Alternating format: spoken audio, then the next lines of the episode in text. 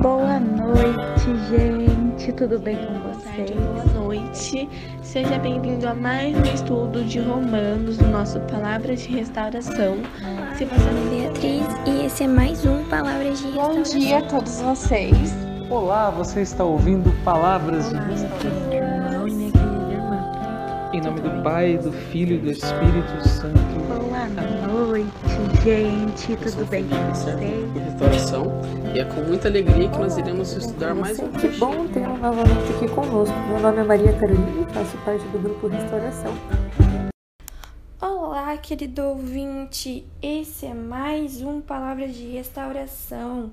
Hoje vamos dar continuidade ao estudo do livro de Coríntios e, como de costume, vamos iniciar este estudo pedindo a ação do Espírito Santo sobre nós. Espírito Santo de Deus, nós queremos pedir que o Senhor venha iluminar a nossa mente com os vossos dons de inteligência e sabedoria, para que saibamos compreender a mensagem que Paulo quis deixar à comunidade de Corinto e trazer ela para a nossa realidade, para que sejamos cristãos melhores, para que sejamos pessoas melhores, que sejamos a cada dia mais parecidos com Jesus. Vinde, Espírito Santo, enchei os corações dos vossos fiéis e acendei neles o fogo do vosso amor. Enviai o vosso Espírito e tudo será criado, e renovareis a face da terra. Oremos. Ó Deus, que instruíste os corações dos vossos fiéis com a luz do Espírito Santo, fazei que apreciemos retamente todas as coisas segundo o mesmo Espírito, e gozemos sempre da sua consolação. Por Cristo Senhor nosso. Amém.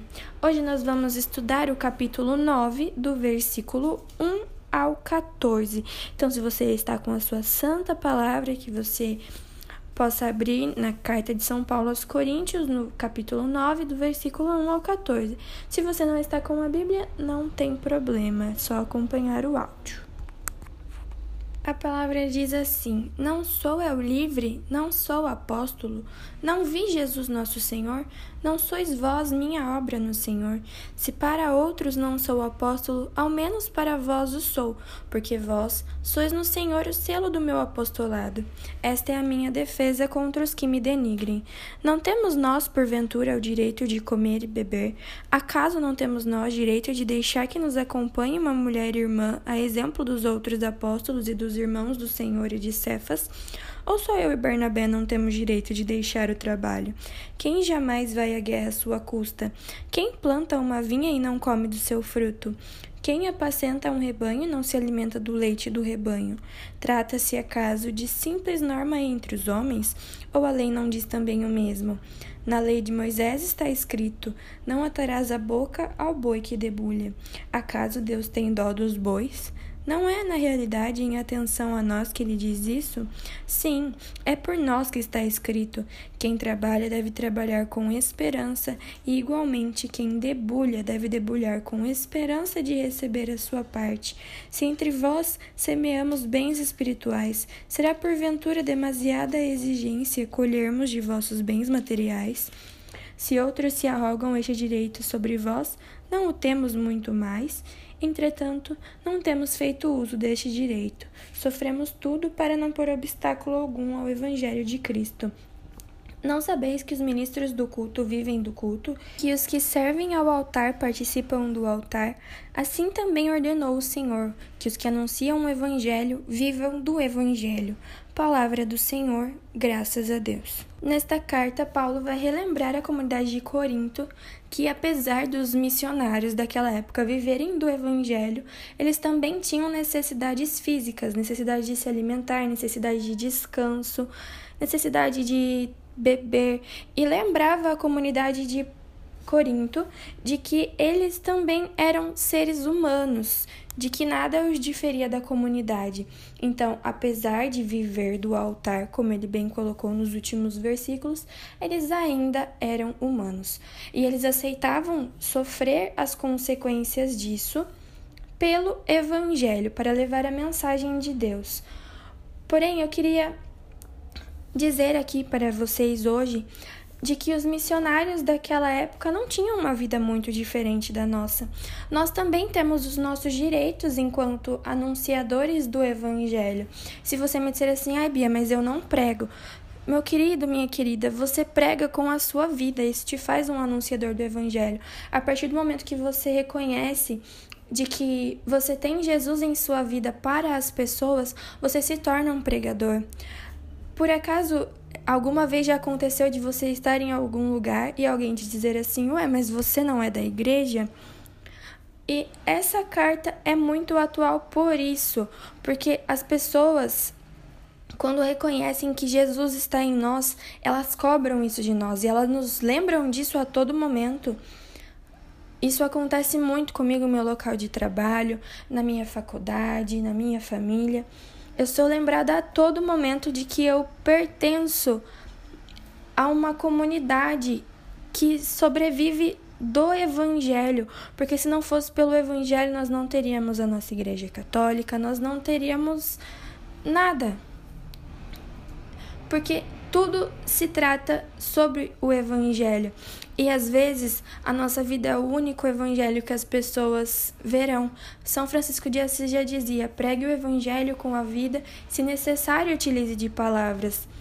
E Paulo, no, na continuidade dessa carta que nós vamos estudar no próximo áudio, ele diz: Ai de mim se eu não pregar o Evangelho, se eu não anunciar o Evangelho.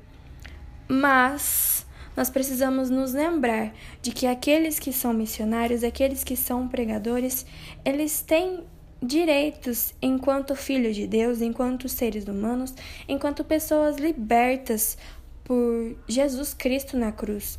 Então, que nós saibamos valorizar mais as pessoas que vivem do Evangelho, que demos valor a elas, porque muitas pessoas podem ter a vocação sacerdotal, que está ouvindo esse áudio, muitas pessoas podem ter a vocação a ser freira religiosa.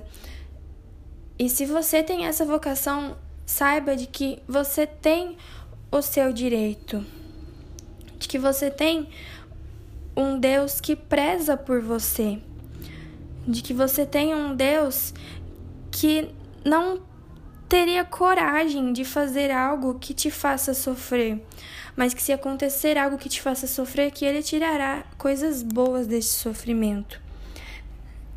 Assim como Paulo diz nessa carta, quem trabalha deve trabalhar com esperança. E se nós semeamos bens espirituais, nós devemos ter esperança de que nós colheremos esses bens espirituais também de que Deus, ele olha por nós, seus filhos muito amados. Eu acredito que hoje nós pregamos muito sobre a cruz. Nós pregamos muito sobre o sofrimento. Nós pregamos muito sobre tudo aquilo que os missionários não podem ter, que os pregadores não podem ter. E nós esquecemos de olhar para a melhor parte, que é estar ao lado de Jesus. Isso nos basta, isso nos sustenta, isso faz com que as coisas que nós sofremos e que nós somos nós somos privados nos façam ter alegria. Que nós nos lembremos disso, que nós nos lembremos de que o jugo de Deus é suave e que o fardo é leve. E que se a cruz está sendo muito pesada de carregar, porque na verdade não é fácil mesmo carregar a cruz, nós devemos olhar para o nosso objetivo. Olhar para o nosso objetivo que é conquistar bens espirituais nesta terra, que é construir verdadeiramente um reino de Deus aqui na terra, para que sejamos agraciados um dia de estar no reino dos céus. Esse foi mais um Palavras de Restauração e nós finalizamos ele em nome de um Deus que é Pai, Filho e Espírito Santo. Amém.